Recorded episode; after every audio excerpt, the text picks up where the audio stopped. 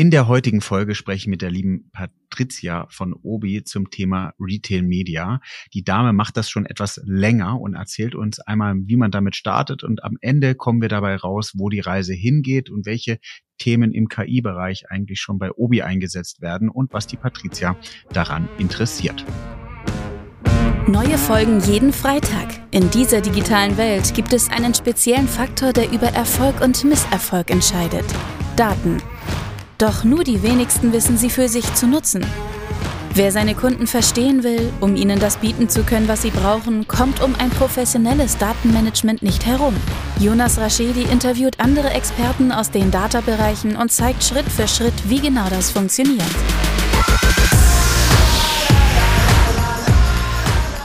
Herzlich willkommen zu My Data's Better Than Yours, der Data Podcast. Schön, dass ihr eingeschalten habt. Mir gegenüber sitzt eine liebe Person, die ich auf der OMR kennengelernt habe. Patricia, wenn du dich daran erinnerst, da haben hab wir nämlich beide miteinander geschnackt und dann bin ich mit meiner Tour an euch vorbeigelaufen und du hast dir sogar Zeit genommen, ein paar Fragen zu beantworten. Vielen, vielen Dank dafür. Und das ist eigentlich auch die schnelle und einfache Überleitung zu dir, lieber Patricia.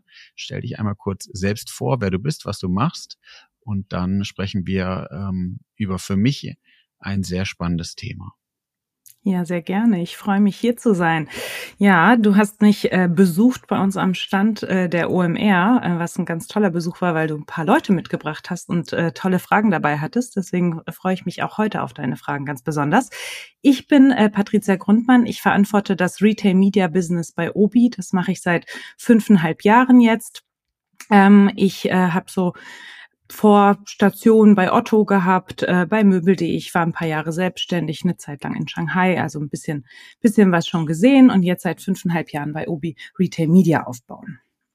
Ja, für ich habe ja ein sehr breites Spektrum am Hörer und Hörerinnen. Könntest hm. du einmal die Leute abholen, was Retail Media ist? Ja, unbedingt. Ähm, Retail Media ist zunächst einmal eine Mediengattung, eine Werbegattung, ähm, die es Marken ermöglicht, Produkte und auch ihre Marke dort zu präsentieren, wo ihre Relevanz, ihre Wahrnehmbarkeit und ihre Akzeptanz sehr hoch sind und der Weg zum Kunden aber sehr kurz. Und dafür aber der Kontext sehr, sehr natürlich ist. Und das ist ähm, das physische und digitale äh, Ökosystem des Retailers, on-site genauso wie auch off-site. Und Retail Media macht das auf Basis einer datengetriebenen Historie, ähm, und zwar komplett den gesamten Funnel übergreifend. Und das ermöglicht eine Messbarkeit, und zwar der kompletten Werbewirkung bis hin eben auch der Conversion, was meistens der Abverkauf ist. Und das ist ja so ein bisschen, wo die Reise hingeht. Also, dass du oder das Mann neue Werbeformen versucht ja zu erkennen. Und wir haben ja in anderen Folgen über irgendwie äh, Third-Party-Cookie-Loss gesprochen. Was bedeutet das? Wie kann man noch Leute targeten? Und dann sind wir ja eigentlich da in einem Universum, wo der Retailer First-Party-Daten hat und die, der Werbepartner jetzt möglicherweise schafft, dort auf Basis der First-Party-Daten online, aber auch offline eben die ideale Werbung zu bespielen. Ja, Ganz genau. Vor allem, also für mir geht es vor allem um Relevanz. Wir können durch die First-Party-Daten und auch den Kontext, äh, in dem wir, in dem wir die Werbung für unsere Werbepartner ausspielen, ähm, sehr, sehr relevant genau mitten in der Zielgruppe aktivieren um, oder auch für Awareness sorgen. Also ich habe ja gerade gesagt Full Funnel, aber in jedem Fall äh, ist es immer Daten, datengetrieben und vorher ähm, segmentieren wir ganz genau, welche Audience wollen wir erreichen, was ist unser Kampagnenziel, unser Umsetzungsziel. Also ein ganz, ganz hoher Connect zwischen Insights, Customer Insights, Conversion, Retail Insights ähm, und, und dem Advertising ähm, an sich ich liebe ja meine Themen immer wieder ein bisschen strukturiert vorzugehen. Das ist ja immer so Organisation, Architektur, Kultur. Mhm. Ähm, und wenn wir mit dem Thema mal so starten, würde mich mal total interessieren, liebe Patricia, vor fünf oder fünfeinhalb Jahren hast du bei Obi gestartet mit dem Thema, richtig? Nee, ich habe tatsächlich bei Obi gestartet ähm, im Kontext von Obi Next. Ähm, Obi hat damals eine, ein kleines Speedboat äh, gestartet, äh, eine Transformationseinheit ähm, in Köln zusammengetrommelt und ich gehörte zu den ersten 100 Leuten, die damals ähm, bei im Kontext Obi Next gestartet sind. Wir haben ähm, als ja, Spielwiese Entwicklungsland Österreich ähm, bekommen, mussten den Betrieb in Österreich aufrechterhalten, das Wachstum in Österreich weitertreiben, 86 Märkte, ein Online-Shop, alles, was äh, dazugehört, durften aber parallel ähm, ganz viel Neues ausprobieren in alle Richtungen. Das war eigentlich der initiale Grund, warum ich zu Obi gekommen bin, äh, für den Kontext Next, für die Transformation äh, von Obi aus der Position der Stärke heraus damals.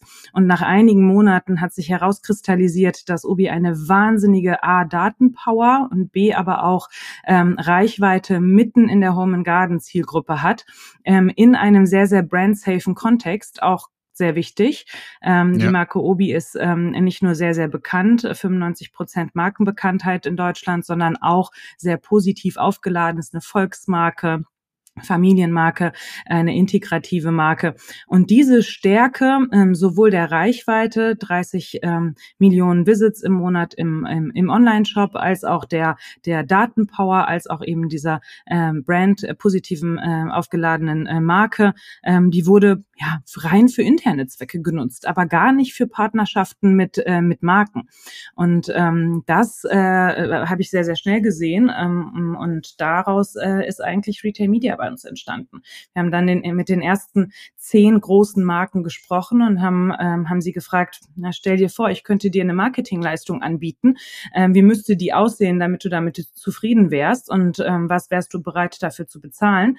Ähm, und da sind ähm, ganz, ganz spannende Beträge und auch direkt Kampagnen ähm, zustande gekommen. Und so haben wir nach und nach gemeinsam mit unseren endemischen Partnermarken eigentlich das Retail Media Business aufgebaut. Immer total nach deren Bedarfen und so wie ähm, ja es für sie auch den meisten Nutzen gebracht hat. Deswegen sage ich ja auch immer, dass Retail Media eine Triple-Win-Situation ist, weil wir es natürlich so auch gebaut haben. Wir ja. sind super kundenzentriert. Für den Kunden, den Verbraucher muss es wertvoll, nutzenstiftend sein, relevant sein. Ähm, das ist es aber auch eigentlich immer, wenn wenn, äh, wenn man datengetrieben ähm, Kampagnen aussteuert. Ähm, und für den, äh, für den Retailer ist es ein spannender Erlösstrom, aber gleichzeitig auch tun sich mehrere zusammen, weil wir mit, mit unseren Marken, Industriemarken gemeinsam werben. Ähm, und für, den, äh, für die Partnermarke ist es ein ganz äh, spannender Kanal, der äh, in eine ganz neue Zielgruppe bei nicht endemischen Marken oder halt mitten in die Zielgruppe oder sogar in die Brandlover rein ähm, kommunizieren kann. Und so haben alle ähm, einen Vorteil äh, aus aus Retail Media und so haben wir es auch aufgebaut, nämlich nutzenstiftend für alle. Jetzt, jetzt bist du da schon ein bisschen schnell durch, da lasse ich dich nicht raus. Lass uns da noch mal ein bisschen tiefer einsteigen. Ja. Ähm, du, du, du, äh, war das eine Top-Down-Entscheidung oder hast, hast du ein Konzept gemacht? Wie kommt man auf die Idee? Weil ich glaube und ich hoffe, mhm. es hören jetzt noch mal mehr zu. Retail Media ihr seid jetzt für Home and Garden. Ähm, als ich bei der Zeit bei Douglas war, war es für Douglas total spannend in der Beauty-Szene. Ich glaube, es gibt noch genug Leute, die gar nicht so sehr verstanden haben, dass das eigentlich eine total große Wertschöpfungskette, wie du sagst, Triple Win, vor allem aber auch jetzt für den Retailer ist, ähm, um neues Geschäft aufzumachen. Also mhm. wie positioniert, ich stelle die Frage anders, wie positioniert man dieses Thema, diese Idee eigentlich innerhalb von einer Organisation? Ich habe äh, oder wir haben damals, äh, mein, äh, mein damaliger Vorgesetzter kam von Amazon, ich kam äh, von Otto. Wir haben damals ähm, einmal das Verständnis überhaupt für Plattformen mitgebracht. Obi ist ein Multichannel-Händler mit einem sehr starken stationären Fokus. Das ist schon ein bisschen was anderes als ein Marktplatz oder ein Plattform-Ökosystem. Ähm, ähm, und haben ähm, am Ende die KPIs zusammengetragen, haben gesagt, guck mal, so viel Reichweite, die nur genutzt wird für den Abverkauf von Ware, natürlich Kerngeschäft eines Retailers, aber die auch zweitgenutzt werden kann in dem Publisher-Dasein, hat Obi. Ähm, das sind äh, erstaunliche Zahlen äh, gewesen, ähm, riesige Frequenz alleine durch die 646 Stores und die ähm, Millionen an äh, täglichen Transaktionen, die dort stattfinden und natürlich auch die Visits, ähm, Visits online ähm, und, und, und, und, und ähm, und haben das im Aufsichtsrat gepitcht ähm, im August 2018. Also ganz, ganz, ganz oben im Aufsichtsrat ja, ähm, mit schön. der eigentlich Bitte, lasst uns ähm, erste Schritte gehen in diesem Geschäftsmodell. Ähm, lasst uns mit diesen zehn Marken sprechen. Das war der Approach. Wir möchten ja. mit zehn Marken sprechen. Wir möchten ihnen das pitchen und dann wollen wir sehen, ob der Markt da Interesse dran hat. Weil es damals auch gar keine Blueprints im Multichannel gab. Retail Media war ein Marketplace-Thema. Keiner hat ähm, äh, zumindest äh, nicht so, wie es unsere Vision damals war oder auch meine Vision damals war, ähm, das so verzahnt zwischen ähm, online, stationär und eben der Verzahnung ähm, Research Online, Purchase Offline gemacht. Auch nicht die äh, großen amerikanischen äh, Multichannel-Händler. Die haben das auch sehr, sehr stark auf ihr E-Commerce-Business fokussiert und gar nicht so stark ihr stationäres Business schon damit connected. Das war unvorstellbar für Obi. Obi war schon immer kanalegal unterwegs. Ähm, und deswegen ähm, gab es keinen, wo wir uns dran orientieren konnten. Wir haben für uns äh, unseren Anspruch, äh, wie, wie wir glauben, daraus ein Geschäftsmodell, äh, das allen was bringt, äh, äh, zu machen, äh, definiert und ja, brauchten eigentlich nur die Bestätigung vom Markt. Und die haben wir bekommen. Alle zehn Partner, die wir angesprochen haben, Marken haben gebucht. Okay, krass. Das heißt, ja. ihr habt, ihr habt oben gepitcht, die haben ja gesagt, ihr habt natürlich noch ein Investment mit dazugelegt. Also für die, die, äh, ich weiß nicht, wie, wie weit wir jetzt ins Detail gehen wollen, aber eine klasse Webseite oder auch äh, der Offline-Bereich, der ist noch viel spannender ist, ist mhm. aber, ist ja nicht dafür ausgelegt, Werbung zu buchen. Ihr müsst natürlich da irgendwie auch ein Tech-Stack, also technologische Software implementieren, um irgendwie Werbe auszuspielen. Das hattet mhm. ihr schon alles rausgesucht oder weil vor fünf Jahren war, glaube ich, im vielen Bereich mhm. das noch gar nicht so weit. Ja, nee, also wir sind wirklich auf der grünen Wiese gestartet und haben, äh, haben genau das gepitcht, was wir damals konnten. Und das war manuell, manueller Tausch von Teasern, das waren Festplatzierungen, das waren manuelles Hochranken von Produkten.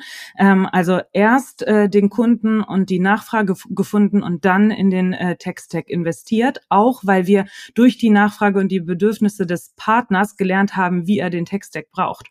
Und ähm, äh, ja, also die allerersten Kampagnen waren komplett im Managed Service. Wir haben je, sämtliche Kreation für den Partner gemacht, wir haben die Mediaplanung für den Partner gemacht, wir haben die Umsetzung komplett manuell gemacht, wir haben jeden Text selber geschrieben, wir um haben die Hürde wegzunehmen. Um die, ja, um zu starten überhaupt. Ja, also ja, wenn ja, du startest, dir den Martex-Tag aufzubauen, ich hätte die Geduld überhaupt nicht gehabt. ähm, ich, ich, ich wollte direkt loslegen und es geht ja. auch alles manuell und du willst ja den Proof haben. Und wenn es für den Partner in Ordnung ist und du transparent bist, leg los. Das ist ja auch meine Herangehensweise an vielen Dingen, wofür ich, wofür ich belächelt werde. Aber ich bin davon überzeugt und Patricia, schön, dass ihr es auch so gemacht habt. Du brauchst Pareto. Du musst die Ein Eintrittshürden für vielen Themen so weit wie möglich nach unten schrauben. Du ja. musst starten. Du hast dann ein Leuchtturmprojekt, mit dem du dann wieder sagen kannst, ihr habt 10, mit der man dann wieder sagen kann, hey, okay, jetzt gehen wir die nächsten Schritte und du hast den, den Login-Effekt hört sich so negativ an, aber du hast die Situation, dass die Partner mit dir ja auch weitermachen wollen. Ganz genau. Und weil sie mit dir weitermachen wollen, sagen sie dir auch, wie sie es brauchen, um noch mehr zu investieren. Ja. Also es ist ja eine partnerschaftlicher Aufbau, wenn der Anspruch ist, dass es für alle gewinnstiftend ist und nicht der eine überproportional profitiert und der andere äh, irgendwie investieren muss. Ähm, aber das habe ich ja gesagt, war nie der Anspruch. Der Anspruch war von Anfang an Triple Win und genau so haben wir es aufgebaut mit mit unseren Markenpartnern und mittlerweile sind es einige hundert und wir machen das bis heute so. Jeder Go-to-Market, jedes neue Offer, das wir live bringen, entwickeln wir gemeinsam mit, mit Pilotpartnern Pilotpartnern, die sich dann auch eben bereit erklären, Pilotpartner zu sein. Und das bedeutet auch ein Invest in Zeit und im Zweifel Unsicherheit, weil wir das Produkt noch dreimal umschmeißen. Ähm, aber ähm, dafür können sie mitwirken und wir ähm, haben immer und sind First, First Mover, sind einer der ersten, die zum Beispiel so ein Insights-Produkt oder ein Advertising-Produkt ausprobieren können. Ähm, und wir haben dann immer ein kundenzentriertes Produkt, das dann auch mindestens äh, 10, 12 Pilotpartner für gut befunden haben. Spannend. Ihr seid jetzt natürlich weiter mit dem Tech-Stack und habt auch das mhm. implementiert. Äh, jetzt kann man natürlich ein bisschen schmunzeln, weil Third-Party äh, Cookies fallen weg, ist für euch On-Site jetzt nicht mehr so spannend. Ihr habt genug Daten, First-Party-Daten, mhm. um das Spiel zu spielen. Auf der anderen Seite müsst ihr ja auch Traffic auf die Seite bringen, habt aber auch wieder dafür den Vorteil, dass ihr mit einer starken Marke auch viel Non-Pay-Traffic bekommt, also Traffic, mhm. der so, so kommt, den, den ihr nicht einkaufen müsst. Ja. Und von daher bauen sich höchstwahrscheinlich jetzt vor allem mit der Kommunikation Third-Party-Cookies fallen weg, es verändert sich die Art und Weise, wie man Marketing betreiben kann, ja noch mehr in eure Richtung, also Retail-Media-Geschäft zu, zu machen, oder? Das ist schon äh, eine Entwicklung, die eher uns in die Karten spielt ähm, und da ja einen Vorteil für uns äh, für uns darstellt. Wir nutzen ähm, allerdings unsere First-Party-Daten in der Offsite-Activation von Tag eins an. Ähm, wir hatten immer 360-Grad-Kampagnen, die unsere Own-Channels kombiniert haben mit einer programmatischen Einspielung auf Basis unserer Segmente oder auch anderen gar nicht programmatisch eingebuchten Formaten ähm, oder nativen Formaten oder vielleicht auch sogar Festplatzierungen, wenn das im Kampagnen-Setup ähm, äh, Sinn gemacht hat. Das heißt, wir, wir hatten das bei der Ubi First Media Group von Tag eins an in jeder Kampagne. Ähm, natürlich spielt es uns äh, jetzt A in die Karten, dass wir ähm, sehr lange, jetzt über fünf Jahre gelernt haben, mit, äh, mit den richtigen Segmenten, den richtigen Audiences für unsere Partner zu arbeiten. Das ist nämlich manchmal gar nicht so leicht. Wir haben im Baumarkt-Kontext sehr viele Professional-Themen, wo Handwerker ne, äh, beispielsweise aktiviert äh, werden sollen. Wie ähm, wählst du die richtige Audience ähm, dafür aus, dass du diese Zielgruppe erreichst? Es ist ja nicht immer eine, eine ähm, so große Gruppe wie beispielsweise ja, Frauen, die einen Lippenstift suchen, ähm, sondern manchmal ist es ja ganz, ganz spitz Handwerker, die ähm, zum Beispiel äh, nur im Sanitärkontext unterwegs sind. Ähm, und da haben wir über die Jahre äh, gelernt, die richtigen, äh, richtigen Audiences, die richtigen Segmente aufzumachen und vor allen Dingen auch, welche KPIs wir erwarten können, weil das ist auch etwas, was ein Markenpartner heute viel mehr erwartet, als er das noch vor fünf Jahren getan hat. Er möchte einen Forecast, er möchte wissen, was er bekommt. Damals ähm, war, war, war viel natürlich auch dieses, äh, der Erste zu sein, der irgendwie Retail Media ausprobiert. Ähm, heute will man viel, viel zahlenorientierter auch vor der Kampagne und nicht erst im Reporting ähm, oder im Live-Monitoring sein. Und äh, da haben wir ähm, extrem viele äh, Cases und Benchmarks äh, gesammelt, die wir auch ins Forecasting beispielsweise einfließen lassen können. Also ja, es spielt uns in die Karten, aber wir machen es auch schon seit fünf Jahren und nutzen es seit fünf Jahren. War das für euch nochmal so ein kulturell-organisatorischer Wandel? Weil ich könnte mir das gut vorstellen von Media einkaufen, von Business weiter vorantreiben zu jetzt verkaufen von Media, von mhm. eher einer Beratungsleistung anbieten. War da mhm. Kompetenz schon bei Obi vorhanden oder wie muss ich mir sowas vorstellen? Also das ist, äh, das ist ein super spannendes Thema, das du ansprichst. Ähm, ich glaube, der größte ähm, Knackpunkt war gar nicht Media-Einkäufer zu Media-Verkäufer. Da haben wir sehr eng mit unserem Media-Team zusammengearbeitet und auch mit unserem ähm, Corporate Marketing.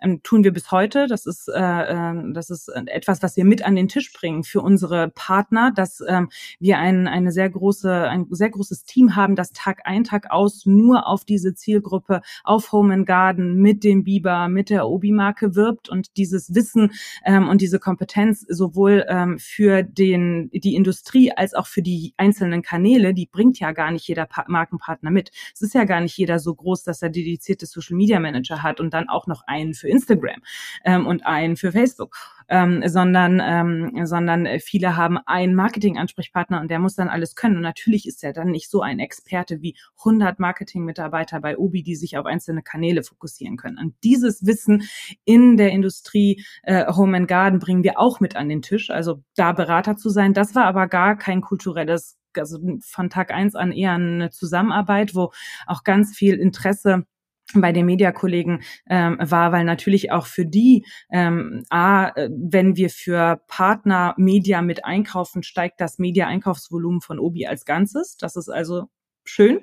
Ähm, plus, ähm, wir werden auch immer ähm, schlauer durch die teilweise sehr granularen äh, Segmentierungsbedarfe unserer Partner, die wir als Obi vielleicht zum Beispiel gar nicht hätten. Also wir lernen auch einfach gemeinsam daraus. Ähm, und deswegen, das wurde schon immer, äh, schon immer als Vorteil gesehen. Obi als Ganzes, ähm, dass äh, diese, ja, dieses große Unternehmen in zehn Ländern, 646 Märkte, 43.000 Mitarbeiter, das hat schon jetzt bis zum CEO-Wechsel letztes Jahr gedauert, bis die ganze Organisation Organisation ja nicht nur mitbekommen hat, sondern wir auch so ja, breit in, in alle Richtungen, ne, bis zu den Marktmitarbeitern ja. hin ähm, erklärt haben, dass wir dieses neue Geschäftsmodell auch haben und dass das für uns auch Teil der CEO-Strategie jetzt ist. Wie ist die Akzeptanz darüber? Also, weil, und das ist jetzt gar nicht despektierlich gemeint, aber ich könnte mir schon vorstellen, dass die Leute, die täglich bei euch im Laden stehen, das war ja bei Douglas ähnlich, gar nicht das Verständnis davon haben, wo die Reise mit dem Thema hingehen kann. Gar nicht, wie gesagt, nicht despektierlich gemeint, sondern einfach, weil mhm. die nicht dieses Tech-Verständnis brauchen, wie wir Ahnung vielleicht von Lippenstiften und eben äh, Bohrmaschinen haben. Das müssen sie aber auch ehrlicherweise nicht. Ähm, das, was die Mitarbeiter im Markt natürlich viel, viel, äh, was denen viel näher ist, sind unsere Store-Media-Flächen. Wir haben ja. klassische 18 Eintel, Plakatflächen, wir haben Video-Walls im Eingang-Ausgang-Bereich und teilweise auch äh, sehr prominent im Markt ähm, Kino-Leinwandgröße, also sehr, sehr große Video-Walls. Wir haben In-Store-Radio, wo dann ähm, einmal die Stunde, zwei, dreimal die Stunde ein Radiospot eines Partners läuft. Das ist das, was sie mit mitbekommen. Wir haben ein Innovationsprogramm, wir ah, fördern ja. Produktinnovationen beispielsweise, das ist auch in den Märkten.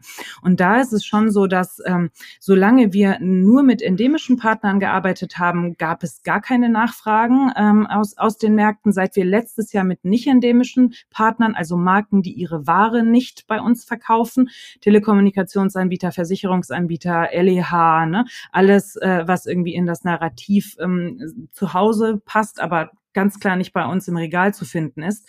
Ähm, seit wir damit gestartet haben, ähm, war auch die, der Erklärungsbedarf und der Kommunikationsbedarf viel, viel höher, weil plötzlich ist eine Vodafone-Kampagne auf dem Parkplatz und plötzlich läuft ein Schwäbisch Hall-Spot. Ne? Und da fragen sich die äh, äh, Mitarbeiter im Markt dann schon, hm, was ist das, wenn man es ihnen nicht erklärt? Aber wir haben es ihnen erklärt und wir haben ihnen wir haben, erklären es Ihnen äh, sehr, sehr regelmäßig, warum äh, es äh, ja für uns äh, Gewinn bringt, ist auch auf solche Services äh, aufmerksam zu machen. Und äh, Sie sind dann auch imstande, dem Kunden, wenn er dann fragt, wo kann ich denn jetzt meinen ähm, ja, Vertrag bei Vodafone abschließen, bei euch, dann zu antworten, nee, das ist ein Partner von uns. Ne? Wir bewerben hier diese Leistung, da musst du schon direkt zum Telekommunikationsanbieter gehen.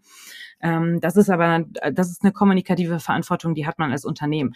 Die ähm, Martech Lösung oder auch das Cookie-Thema, ähm, wie First-Party-Daten äh, irgendwie die Lösung äh, dafür sein können, äh, für eine ganze Industrie, ja, ehrlicherweise, das ist, ähm, das ist auch gar nicht notwendig, so ausführlich zu kommunizieren. Fair. Das tun wir dann vielleicht in den kleineren Kontexten, in bestimmten ähm, ja, Store-Support-Einheiten, Zentraleinheiten, die, äh, die das interessiert. Aber in der ganz, ganz breiten Masse geht es vor allem darum, warum ist das für uns ein relevantes Geschäftsmodell und ähm, äh, was sind irgendwie die jeweiligen ja, Portfolio-Teile, die wir haben, wen tangieren die wie am stärksten.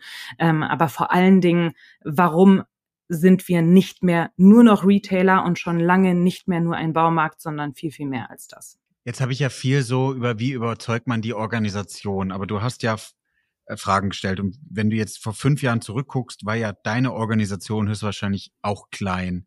Mit ja. wie vielen Leuten habt ihr das Konzept Retail Media gestartet? Was waren dann so die ersten Hires? Wie muss ich mir vorstellen, wie sich, du bist jetzt VP, glaube ich, richtig? Mhm, ja. Also Senior äh, Vice President. Was ist der Unterbau? Wie ist der plötzlich mhm. entstanden mhm. und was waren so die, die Themen? Das, das wäre jetzt total spannend. Werbung in eigener Sache. In den letzten zwei Jahren habe ich über sechs Bücher geschrieben, 200 Podcast-Folgen aufgenommen und ich habe mir überlegt, wie bekomme ich diese ganzen Informationen jetzt nochmal anders verpackt und in einem Mehrwert für euch kommuniziert. Mit meinem Team habe ich jetzt über sechs Monate mal drüber nachgedacht, was kann das denn sein und habe viele Ideen verschmissen und dann auch doch wieder angefangen. Es wird jetzt demnächst einen Videokurs geben, in dem ihr die Möglichkeit habt, alle Informationen, die ich über die letzten Jahre erarbeitet habe. Wie wird ein Unternehmen datengetrieben? Auf was muss man dabei achten? Was sind Fails? Und vor allem, was sind aber auch gute Vorlagen, die man nutzen kann, um erfolgreich zu sein? Von daher nutzt die Chance, meldet euch bei mir und ihr bekommt Zugriff zu diesem Videokurs. Ich schicke euch alle Informationen dazu. Er kostet natürlich was, aber für die Leute, die am Anfang direkt zuschlagen, habe ich auch einen großen Rabatt. Ich freue mich. Ich habe ja schon gesagt, ich habe eigentlich auf einem ganz anderen Thema gestartet. Das heißt, ja. ich hatte auch eine andere Aufgabe. Ähm, ja. Und äh, mein damaliger Vorgesetzter und sein Vorgesetzter haben mich an einem Tag mal zur Seite geholt und äh, meinten, ah, wir haben da so eine Idee. Was hältst du davon? Willst du das nicht? Willst du da dich nicht mal reinarbeiten? So. Und somit habe ich alleine gestartet ähm, und äh, habe dann einen Kollegen aus dem E-Commerce-Bereich dazu bekommen. Wir waren zu zweit. Dann kam ein Kollege aus dem Marketing, der sollte dann ein bisschen die Marketing-Expertise äh, reinbringen und zack waren wir zu dritt. Ähm, und ähm, die ersten, ja, fünf Kollegen waren eigentlich interne Wechsler, die auch Lust hatten, dieses Thema mit aufzubauen, aber gar nicht irgendwie eine spezifische Expertise äh, irgendwie mitgebracht haben, von der ich sagen würde, dass wir sie heute so noch brauchen, äh, sondern einfach verschiedene Blickwinkel, Perspektiven und eben auch äh, Seniorität und Zeit, die da irgendwie mit reingeflossen ist. Das Business Development Team hat am Anfang mit unterstützt, ähm, ist dann wieder rausgegangen. Und ähm, du fragst, was waren so die ähm, ersten ähm, Hires? Hires. Also einer der wichtigsten Hires war, ähm, war ähm, Business Development Manager, ähm, der sich mit Pricing, mit Legal-Themen, wir sind eine eigene Legal Entity. Ich habe schon gesagt, im Sommer 2018 haben wir angefangen, das Thema projektisch aufzuziehen. Im Dezember haben wir die Legal Entity ins Handelsregister eingetragen. Also auch das ist ganz, ganz schnell gegangen. Ähm, also ein Business Development Manager, der das ganze Business ja, die Business Cases auch. Du hast von Investitionsbedarfen ja. gesprochen, also so ein 18 Eintel Out-of-Home-Netzwerk mal kurz umzubauen äh, mit allen Umbauarbeiten, die äh, irgendwie dazugehören, sechs Flächen im Schnitt pro Parkplatz in äh, fünf Ländern. Ähm, das ist nicht mal so kurz, ne, äh, irgendwie aus einem kleinen Portemonnaie bezahlt, sondern das kostet schon ein bisschen ich, was. Ja. Und da muss ein Business Case gerechnet werden, ne? ähm, ganz viel mit Steuer äh, und Legal abgesprochen werden. Jede Technologie muss mit Legal geprüft werden. Also das ist ein ganz essentieller Punkt. Punkt. Und dann ähm, jemanden, der sich ähm, um den Aufbau der Sales-Organisation kümmert ähm, und diese ja, ersten Mitarbeiter einstellt und da die richtigen Kompetenzen auswählt. Ähm, und die dritte Person äh, im, im Bunde, die ganz wichtig war, war, äh, war die für die Marketingkampagnenexekution, weil wir ganz viele Jahre, ja, fast ja, über vier Jahre lang 100 Prozent im Managed Service unterwegs waren. Also es gab immer einen Marketing Manager, der die Kampagne ausgesteuert hat im Managed Service. Ähm, und das war so die dritte, das dritte Kompetenzfeld, das dritte Team, das dann entstanden ist. Mittlerweile ähm, sind wir 35 Mitarbeiter. Davon okay. ähm, ähm, ja, arbeiten wir eigentlich in ähnlichen Bereichen. Ähm, das Business Development ist jetzt Growth. Da fällt ähm, ganz viel drunter. Ähm, natürlich die sämtliche POs, alles, was wir selber entwickeln, insbesondere im Insights-Bereich entwickeln wir alles selber, ähm, aber auch die Martech-POs oder ähm, alle anderen POs, die neue Portfolioteile weiterentwickeln oder einfach den äh, Lebenszyklus der Produkte überwachen, dann ein Yield-Management, ähm, immer noch Legal äh, Finance ähm, im, in, in dem Bereich und auch Tools und Trainings ähm, ist in diesem Bereich. Dann ähm, Partner Success als zweiter Bereich, ähm, wo neben den Marketing-Kampagnen-Managern äh, auch äh, die äh, ja, Retail Success Manager sitzen, weil was wir festgestellt haben, ist, ähm, dass wir einen so hohen äh, Abverkauf bei endemischen Partnern an Kampagnenprodukten haben, dass das ähm, schon sehr gut funktionierende äh, Nachordern oder regelmäßige Ordern der Ware bei Obi ein bisschen ausgehebelt wird durch diesen starken Push innerhalb der Kampagnen.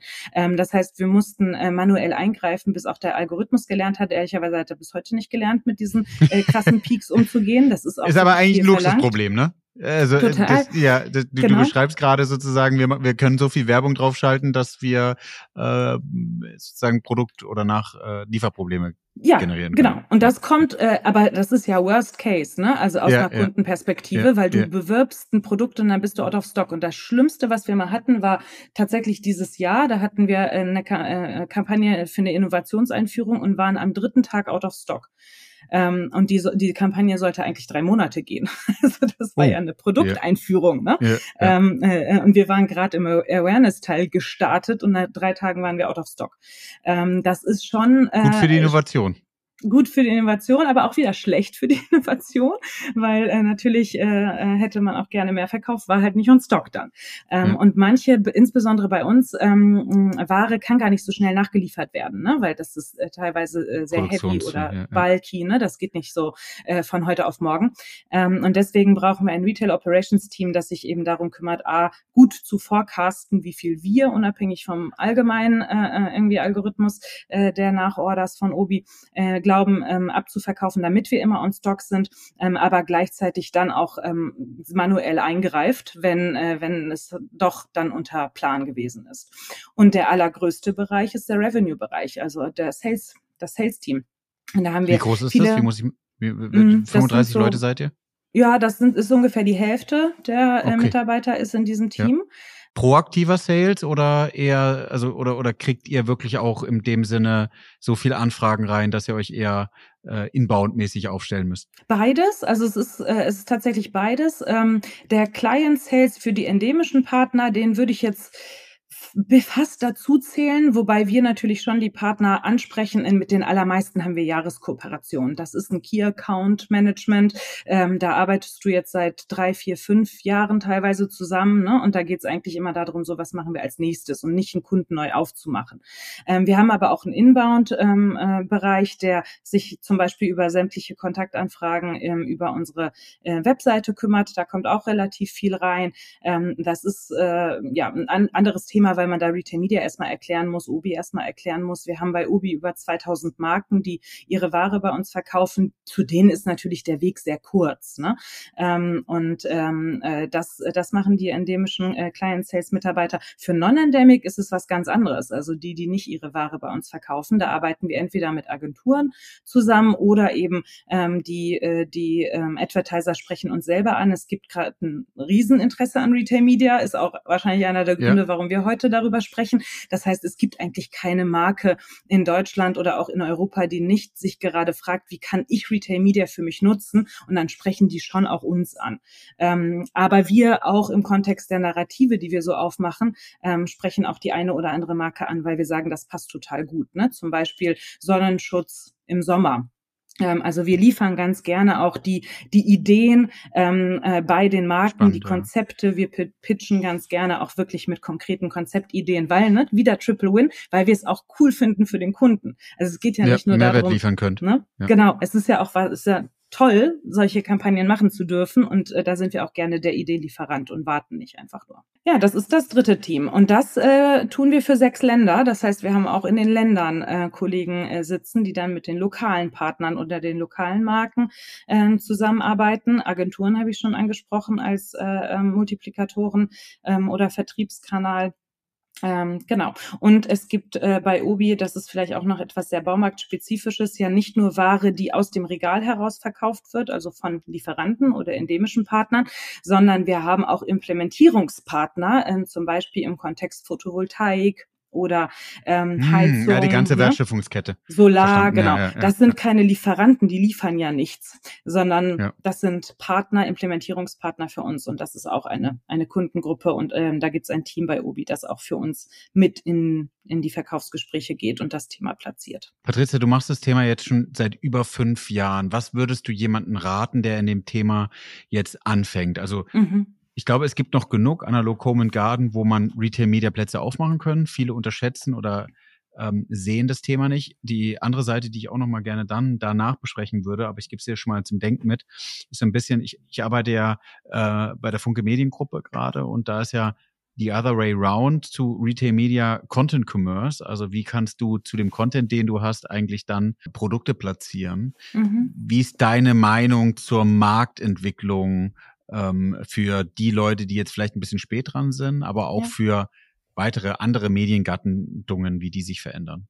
Ähm, was würde ich äh, denen raten, die damit gerade ähm, erst starten? Also ich, ich rate das tatsächlich häufiger, weil wir ja auch uns im Bundesverband der digitalen Wirtschaft zusammengeschlossen haben mit einigen äh, Retailern, ungefähr 20, und es kommen regelmäßig immer mal neue zum Schnuppern vorbei, um eben von dieser Gemeinschaft zu lernen. Das tun wir ja. vor allem, um den Zugang zu Retail Media zu vereinfachen durch eben ähm, Abstimmungen, Staffung von Standards ähm, äh, und, und, und, und, und. Ähm, und der aller, das aller, allererste, was ich immer empfehlen würde, ist, sorg für ein sauberes internes organisatorisches Setup. Wenn du einmal Mal in dem Kampf ähm, WKZ versus Retail Media drin, drin bist, ähm, kommst du dann nicht mehr wieder raus. Mhm. Man muss von Anfang an beweisen, dass das ein inkrementelles Geschäftsmodell ist, dass man inkrementelle Umsätze ähm, äh, reinholt, dass man hier auch etwas, ja, einfach ein neues Kommunikationssetup braucht, sonst kriegst du auch die Investitionen gar nicht ähm, äh, dafür oder äh, kriegst die äh, gar nicht freigeschaufelt. Also sorgt wirklich erstmal, nutzt den Hirnschmalz und das dauert gar nicht so lange, aber nutzt, nutzt, steckt eure Köpfe zusammen und baut dieses interne organisatorische Setup, stellt euch die richtigen Fragen am Anfang, sonst biegt ihr zweimal falsch ab und dann wird's richtig richtig, richtig schwer. Ähm, so, das ist erstmal das allererste, ähm, was ich jedem raten würde. Und ähm, guckt als einer der ersten Schritte rein, wie ihr Daten sammelt, ähm, was für ein Consent ihr habt. Ähm, hab, habt ihr äh, eine Customer Data Plattform? Was läuft da alles rein? Ähm, wie äh, könnt ihr das nutzbar machen? Gibt es DSPs? Gibt, ne? Also was, was ist da schon bei euch im Unternehmen? Für was wird das vielleicht genutzt? Zum Beispiel hm, haben wir ähm, hm, da schon eine ganz gute Basis allein durch unsere CRM-Kommunikation gehabt. Also schaut da auf jeden Fall rein, weil das dauert super lange, wenn ihr dabei Null seid, ähm, würde ich äh, als eine, äh, eines der allerersten äh, Themen machen. Und dann ähm, was ist eigentlich äh, die Art und Weise, wie auf eurer Plattform oder in eurem Retail-Modell ähm, kommuniziert wird? Und ich habe ja schon gesagt, bei uns oder auch aktiviert wird. Ne? Ich habe ja schon gesagt, bei uns ist es ähm, gar nicht so äh, stark E-Commerce-lastig, weil wir ein Multi-Channel-Händler sind äh, mit ähm, über 50 Prozent der Kunden, die auf unseren Online-Shop kommen, aber angeben, dass sie gerade ihren Marktbesuch vorbereiten. Das heißt, wir haben in jedem zweiten Fall einen Kanalbruch. Ähm, und äh, wenn du ein gutes Verständnis dafür hast, hast, wie dein, deine Customer Journey aussieht und wie dein Retail-Modell ist, dann wirst du das richtige Produktportfolio aufbauen. Es ist nicht für jeden der richtige erste Schritt, Sponsored Products einzuführen. Für Marktplätze oder E-Commerce-Unternehmen, maybe. Für uns war es nicht der erste Schritt, schon und schon gar nicht, solange nicht die äh, die die Anbieter eben diese Herausforderung des Kanalbruchs zum Beispiel für eine ROAS-Bestimmung ähm, äh, überwinden konnten, was sie vor fünf Jahren nicht konnten. Also ne, meine drei Empfehlungen sind regelt das interne organisatorische Setup, so dass ihr nicht zu häufig falsch abbiegt. Ähm, guckt in, äh, guckt euch an, wie ihr Daten sammelt und was ihr da schon an, an, an eine Basis habt und guckt in den Consent. Je früher, desto besser. Und als letztes äh, definiert euer Portfolio nicht danach, wie es andere tun, sondern so, wie euer Modell es braucht, wie eure Customer Journey es ist. Ganz kurz, da muss ich rein. Henne, Ei, mhm. ähm, Architektur kommt dann danach, richtig? Du hast gesagt, Technik kommt erst bisschen später. Ja. Du warst echt auf dem Thema Barrieren runter, einfache Lösungen finden, starten genau. und gucken, wo die Reise hingeht. Genau, genau. Die, die richtigen Fragen am Anfang stellen, aber immer den, die Bestätigung aus dem Markt holen. Ne? Deswegen lieber, lieber schnell starten und die Bestätigung aus dem Markt holen auf einem, äh, auf einem ähm, ja, niedrigen technologisierten Setup beispielsweise, als zu lange da vor sich äh, hinzudümpeln ähm, und zu viel, äh, zu viel Support am Anfang zu brauchen. Immer gemeinsam mit dem Partner. Ja, cool. Ja, deine zweite Frage war, ähm, was, äh, wie entwickeln sich andere Mediengattungen noch? Ähm, oder was beobachte ich da? Also was ich äh, schon ähm, sehr stark beobachte, ist, äh, dass sich äh, insbesondere das äh, Social Commerce sehr stark entwickelt gerade. Mhm. Ähm, also ob es jetzt ein Pinterest ist oder ob es äh, ein TikTok ist oder ähm, andere, ähm, wo, wo der Commerce viel, viel stärker reinkommt, was, was dann auch wieder attraktiver für Retail Media beispielsweise ist. Ähm, so, äh, also die Kombination von, von Social und Commerce macht, machen die, macht die Kanäle Kanäle für Retail Media noch attraktiver, weil es dann eben nicht nur reine Awareness und Branding ähm, sind. Das beobachte ich sehr stark. Ähm, einige ähm, in, im Retail Media Kontext experimentieren gerade auch mit dem Thema Live-Shopping, was ich sehr wohlwollend beobachte und äh, sehr, sehr spannend finde. Otto beispielsweise hatte gerade letztens eine, eine äh, sehr erfolgreiche Live-Shopping-Session äh, mit, äh, mit Apple, ähm, aber auch davor schon einige andere. Ähm, das äh, ist auch sehr, sehr spannend im, äh, im Retail-Media-Kontext an sich. Ähm, und ähm, du hast das ganze Thema äh, Content äh, angesprochen, was in unserer Industrie sehr, sehr wichtig ist. Ich würde nicht behaupten, dass das in jeder so ist, aber ähm, bei uns ist Content deswegen wichtig, weil wir eine wahnsinnig lange Customer Journey haben, im Schnitt mhm. zwischen 25 und 30 Tagen, die ähm, der Kunde braucht, bis er ähm, zu einer äh, zu einem Abschluss gekommen ist. Und da konsumiert er ganz, ganz viel Content. Wir haben sehr starken YouTube-Kanal, ähm, den wir ähm, auch deswegen haben. Wir produzieren drei Videos am Tag alleine. Ähm, das sind Enabling-Videos, wie man eben seine Projekte umsetzt.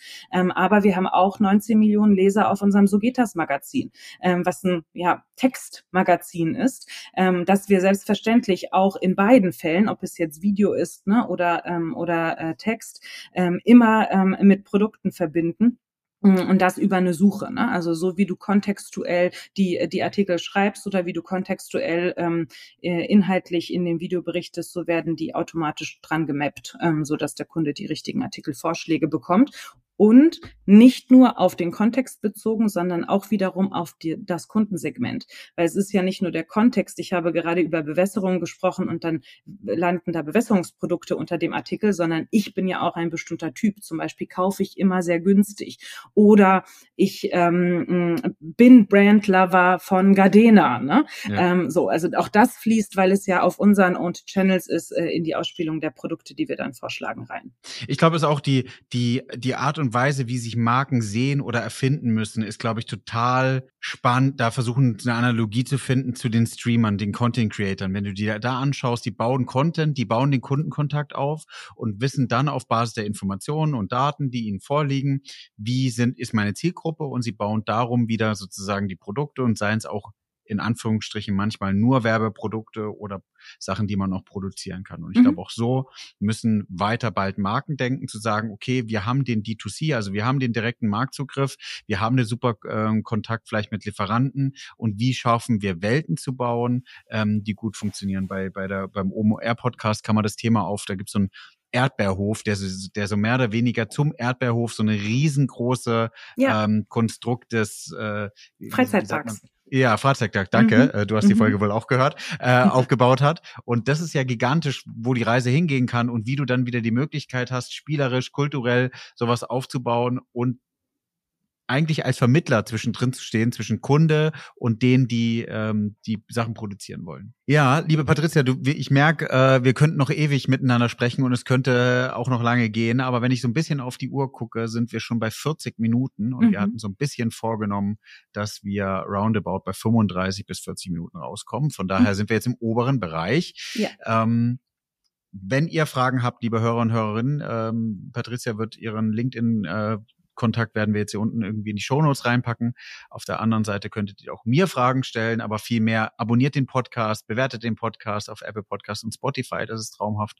Und die liebe Patricia wird jetzt nochmal ganz kurz erzählen, ähm, was denn sie noch privat mit Daten macht. Mhm. Jetzt in den letzten fünf Jahren hat sie sich ja sehr auf Retail Media konzentriert, was ja auch gut ist und eine Erfolgsstory ist, wie man hört. Und auf der anderen Seite, welchen Filmtitel würdest du deinem Data Game geben? Voll gerne. Also ich starte mal mit dem Filmtitel. Ich würde ähm, den Filmtitel täglich neu verliebt nutzen äh, oder Ui. wählen. ähm, ja, das wird eine, eine, ein romantischer Film sein. Warum? Weil ich wirklich jeden Tag aufs Neue wieder begeistert bin, wie man wirklich durch die richtige Nutzung von Daten ähm, ja Relevanz schaffen kann und wie, mehr, wie, wie mehrwertstiftend das eigentlich für den Kunden sein kann.